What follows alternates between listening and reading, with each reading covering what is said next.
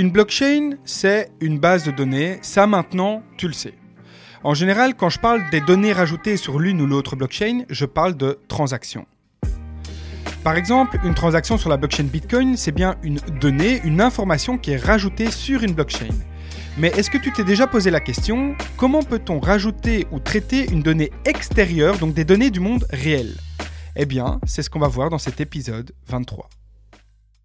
Et bienvenue sur le podcast Alan en parle. C'est un podcast destiné à te faire comprendre très simplement le monde de la blockchain et du web 3.0. En gros, si tu n'y connais rien, ce podcast est fait pour toi.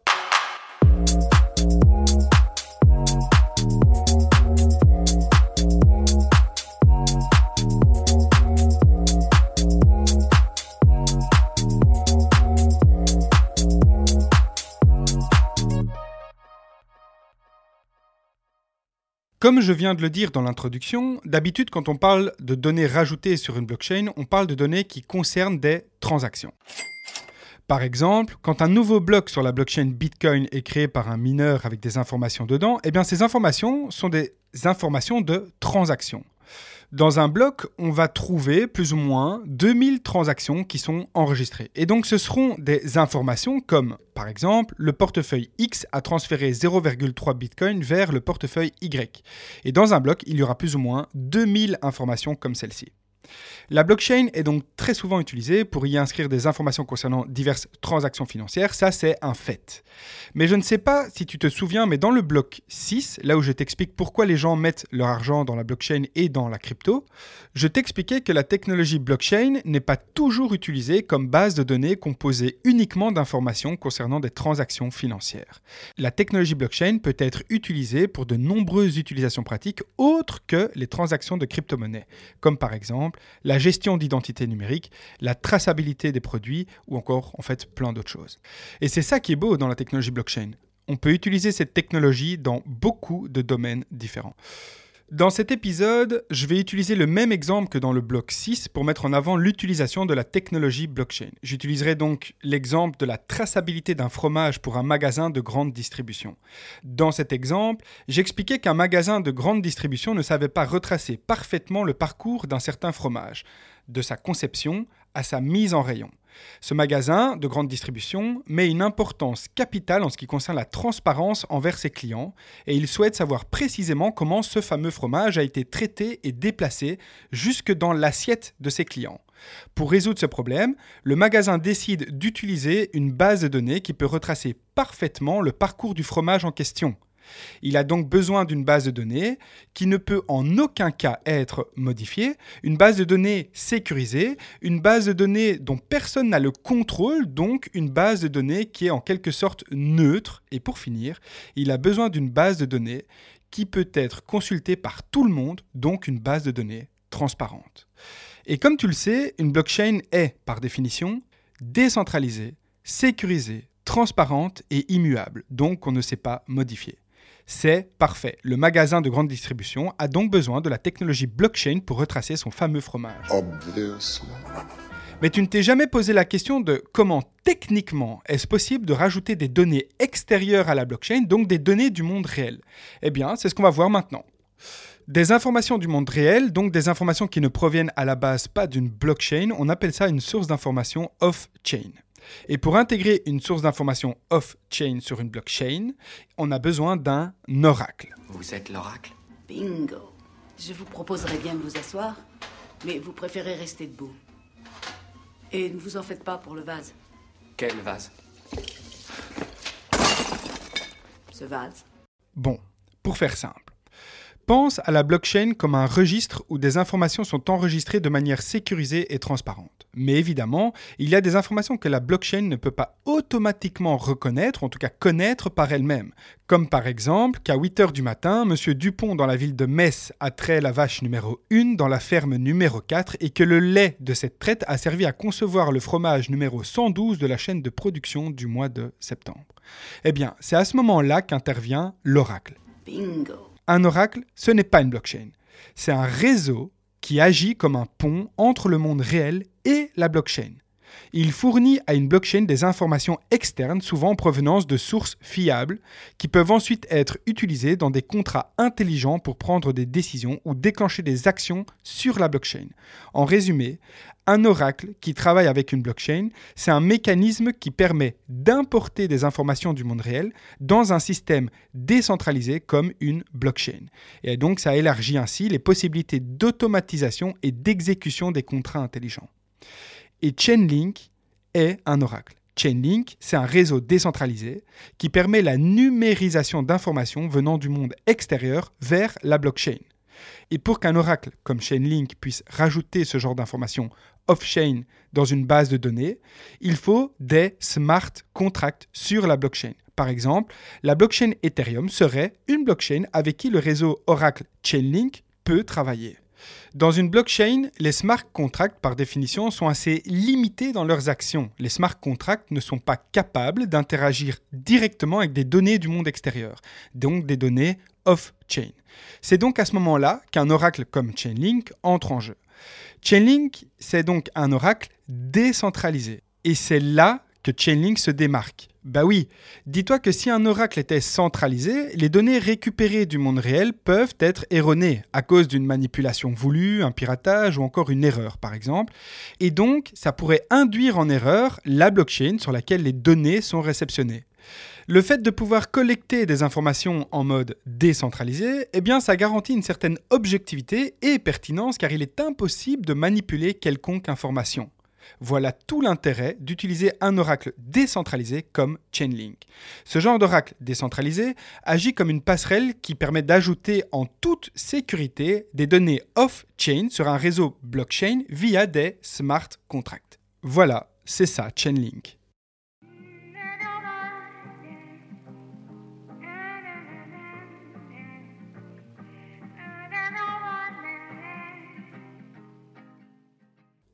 Donc Chainlink, c'est un oracle, ok. Et un oracle comme celui-ci, c'est un programme décentralisé, un réseau décentralisé. C'est un réseau qui sert d'oracle, donc qui sert à traiter des données du monde réel pour les intégrer dans la blockchain.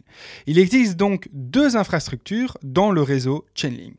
Une infrastructure on-chain et une infrastructure off-chain. Imagine une ferme qui produit du lait destiné à être utilisé pour fabriquer donc ces fameux fromages dont la chaîne de production n'est pas entièrement visible par le supermarché où sont vendus donc ces fromages. La ferme veut être certaine de la qualité de ses produits car le supermarché l'a demandé. Et pour ça, elle va utiliser une blockchain car c'est clairement la technologie qu'il lui faut. Une fois la blockchain choisie, Ethereum par exemple, la ferme doit mettre en place un réseau qui permettra de récolter des données qu'elle souhaite et les envoyer vers la base de données, donc vers la blockchain qu'elle a choisie. Maintenant, on va voir comment ce réseau, donc l'oracle Chainlink, va fonctionner. Dans différentes blockchains, Ethereum par exemple, il y a des contrats oracles qui sont en fait des smart contracts spéciaux qu'on peut appeler comme des experts en information.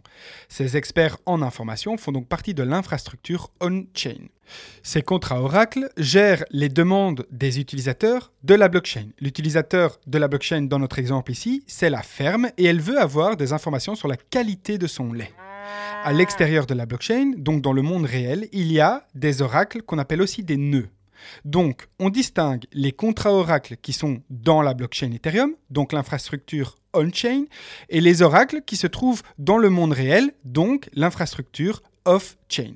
Et tu peux voir les oracles comme des machines ordinateurs qui récoltent des informations dans le monde réel pour les envoyer vers les contrats oracles qui sont dans la blockchain. Les oracles sont donc connectés au contrat oracle. Et dans notre exemple, ces oracles sont connectés à la blockchain Ethereum. Et n'oublie pas que tout ce système est décentralisé. Ça veut dire donc qu'il existe plusieurs oracles qui collectent les données. Dans notre exemple de la ferme, il y aura ce qu'on appelle des oracles, donc différentes machines avec des programmes, qui seront connectés à des capteurs attachés sur les pieds des vaches qui sont traitées. Et ces différents oracles vont calculer et récolter toutes les données, donc les informations utiles.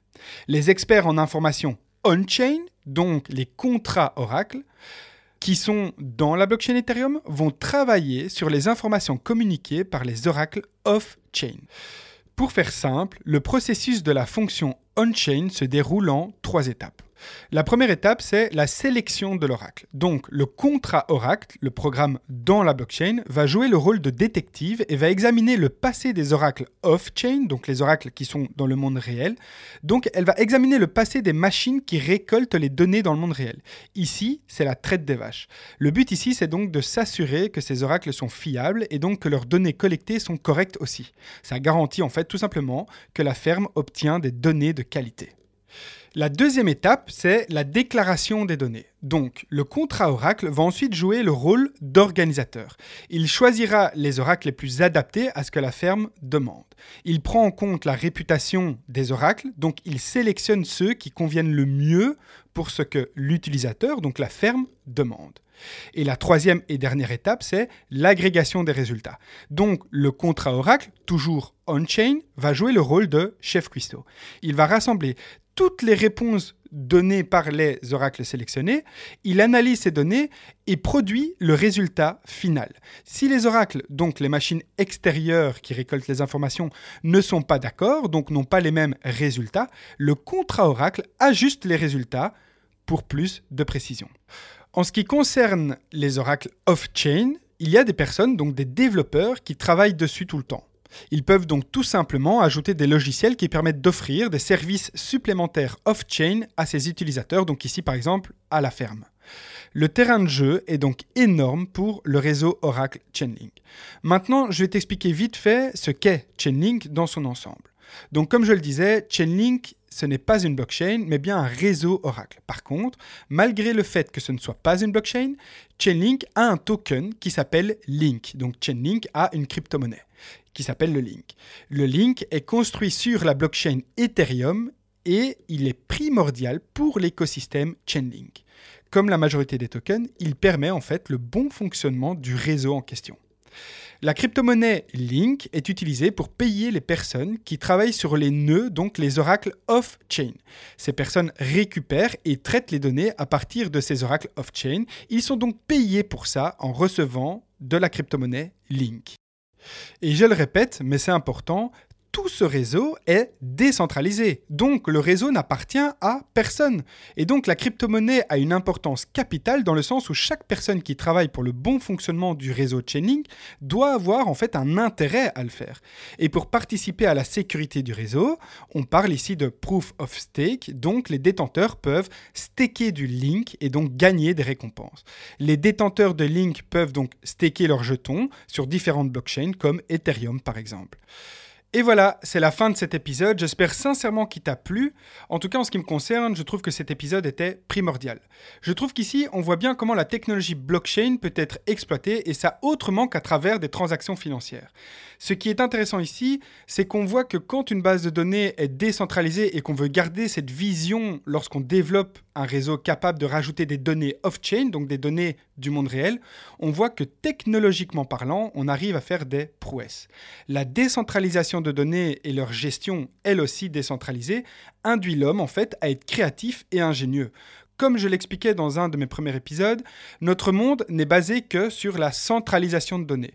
On arrive à une ère où il est possible de s'organiser en mode décentralisé et c'est ça qui est tout nouveau. Le but est de trouver un équilibre dans un écosystème décentralisé et c'est là toute la difficulté. Mais quand on voit Chainlink et comment ça fonctionne, je pense que tu ne peux trouver ça que fascinant. C'était Alan en parle, prends soin de toi et comme le dit Néo, Je connais le kung-fu. et Morpheus, Prouve-le-moi.